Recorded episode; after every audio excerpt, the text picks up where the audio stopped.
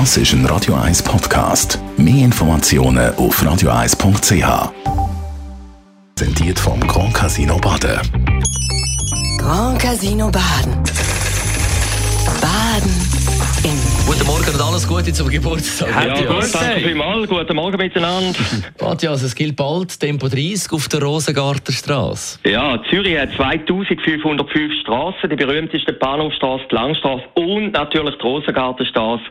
55.000 Autos fahren täglich durch.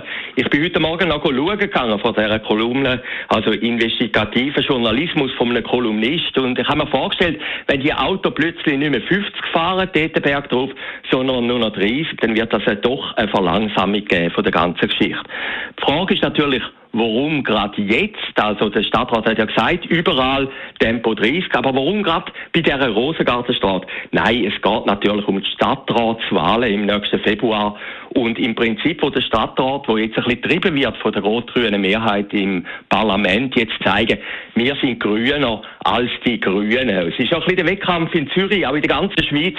Die Frage ist, Wählerinnen und Wähler, wer ist die grünste Partei, die grünste Ideologie im ganzen Land.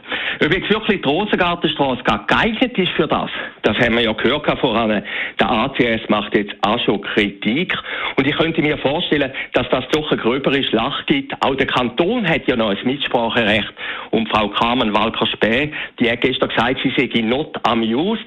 Paradoxerweise, sie war ja die Mutter von dem geplanten Tunnel für 1,1 Milliarden Franken, wo abgelehnt worden ist. Und der Kanton wird sich sicher noch da einmischen. Aber es geht ja gar nicht um das. Es geht ja eigentlich nur um den Beweis, dass man sehr grün ist, dass man etwas ändern will. Es hat ja auch Vorstöße gegeben vor wenigen Jahren, wo man gesagt hat, man könnte Schallschutzfenster machen. Da sind Einsprachen erhoben worden. Da hat niemand Interesse gehabt. Und jetzt auch die SP, wo ja die Grünen auch überholen in grünen Fragen, hat sogar gesagt, es sollte eine Spurreduktion geben. Also das Chaos ist aus meiner Sicht, und das habe ich heute Morgen auch ein bisschen das Gefühl gehabt, schon vorprogrammiert.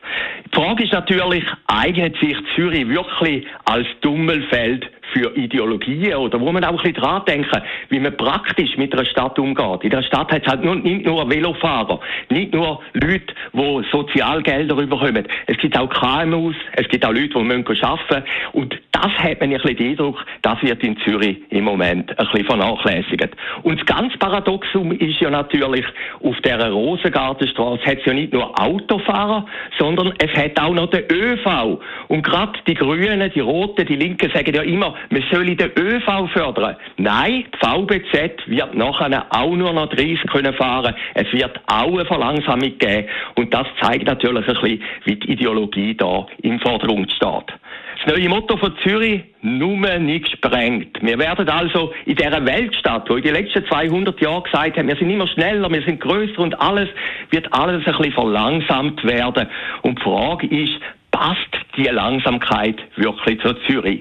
Mein Vorschlag ist, die Rosengartenstraße, wenn wirklich mal Tempo 30 kommt, nach dem berühmtesten Berner, wo unserer Stadt lebt, zu benennen, nämlich nicht mehr Rosengartenstraße, sondern Mark-Jäcki-Straße. Die Morgenkolumne auf Radio 1. Ja, ja, ja.